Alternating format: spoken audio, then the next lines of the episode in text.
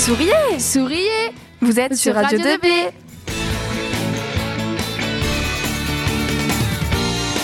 Vous êtes sur Radio 2B, nous sommes de retour pour la chronique de la République. Allez-y, c'est à vous. Depuis le 6 juin 1984, qui marque le début du droit à l'adoption, les chiffres ont beaucoup augmenté. Environ 1400 enfants sont adoptés en France chaque année. Par la suite, l'invention de la PMA et de la GPA, qui dans certains pays pourront participer à l'évolution des débats autour du droit à avoir des enfants. Nous allons donc nous demander si ce droit devrait exister. Dans un premier temps, nous allons parler du droit à l'adoption et de la difficulté de son obtention. Ensuite, nous allons expliquer les autres possibilités pour avoir des enfants, pour ensuite débattre sur ce sujet. Avant tout, l'adoption consiste à accueillir un enfant qui a perdu tout lien avec sa famille. Il est nécessaire de rappeler que l'obtention de l'agrément reste encore compliquée, puisque les caractéristiques sont nombreuses, comme être marié depuis plus de deux ans et avoir plus de 28 ans. Ou si on est célibataire, il faut avoir plus de 28 ans. En effet, les personnes souhaitant adopter un enfant mettent en moyenne trois ans pour ne serait-ce avoir en main l'agrément et non l'accueil d'un enfant. Je pense que le droit à avoir des enfants par l'adoption devrait continuer d'exister. Je suis d'accord avec vous, c'est vrai que l'adoption est un bon moyen pour une nouvelle famille d'avoir un enfant, mais en France, l'adoption met beaucoup trop de temps. Oui, et comme vous l'avez dit, les critères pour l'adoption sont bien trop élevés. Certes, mais le droit à l'adoption reste primordial puisque cela permet à beaucoup d'enfants de s'épanouir au lieu d'être dans des foyers pour le plus grand bonheur des familles d'accueil. Oui, mais je trouve que ce n'est pas normal que les enfants soient qualifiés comme ne pouvant être adoptés pour de simples problèmes d'administration. Ce droit devrait concerner tous les enfants. Pour résoudre ce problème, je trouve que des professionnels devraient se développer dans ce domaine, car comme nous pouvons le constater, seulement 1400 enfants sont adoptés en France chaque année. Malgré la hausse, ce chiffre reste quand même très bas, ce qui signifie qu'encore beaucoup d'enfants attendent un placement. Oui, mais ce sont à cause de ces chiffres que les Français vont même aller jusqu'à adopter des enfants dans d'autres pays, ce qui signifie que l'adoption n'est pas acquise en France. Je suis complètement d'accord, et puis il y a d'autres problèmes encore. Et si ceux qui adoptent les enfants étaient de mauvaises personnes, et s'ils avaient de mauvaises intentions? Eh bien, il suffirait de vérifier le casier judiciaire des personnes pour que les enfants euh, puissent se reconstruire dans les meilleures conditions et donc leur assurer un suivi. Donc comme nous pouvons constater, le manque d'efficacité de l'adoption entraîne encore de nombreux débats sur la façon dont elle pourrait être améliorée. Ainsi, l'adoption n'étant pas suffisante pour répondre à toutes les demandes, un nouveau droit a été mis en place. C'est la procréation médicalement assistée, appelée PMA, est un autre droit d'avoir des enfants. Il en existe quatre types qui sont la fécondation in vitro, l'insémination artificielle, le transfert d'embryons ou la conservation de gamètes. Cette dernière est un ensemble de techniques médicales qui peuvent être proposées aux couples hétérosexuels depuis la loi du 7 juillet 2011 et aux couples homosexuels et aux femmes seules depuis 2018. L'accès à la PMA fait l'objet d'aucune différence de traitement liée au statut, matrimonial ou à l'orientation sexuelle. Pour ce qui est du donneur, il reste anonyme.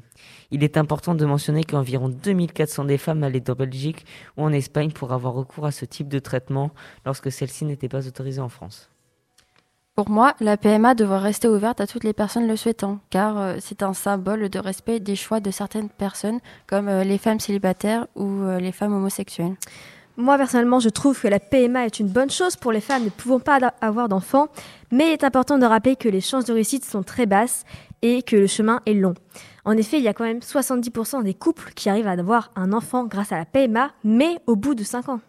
Oui, en plus, si cela ne réussit pas, les femmes perdent le moral, elles subissent de nombreux traitements.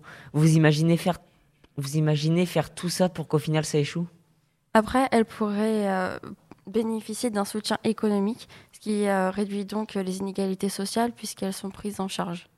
Oui, mais la prise en charge coûte très cher à l'État. Oui, mais on pourrait penser à plusieurs solutions, comme une prise en charge par la sécurité sociale. Comme nous pouvons le constater, la PMA est un droit qui pose encore de nombreuses questions puisque le chemin est très long. Néanmoins, elle, respecte toutes les matières de choix de vie.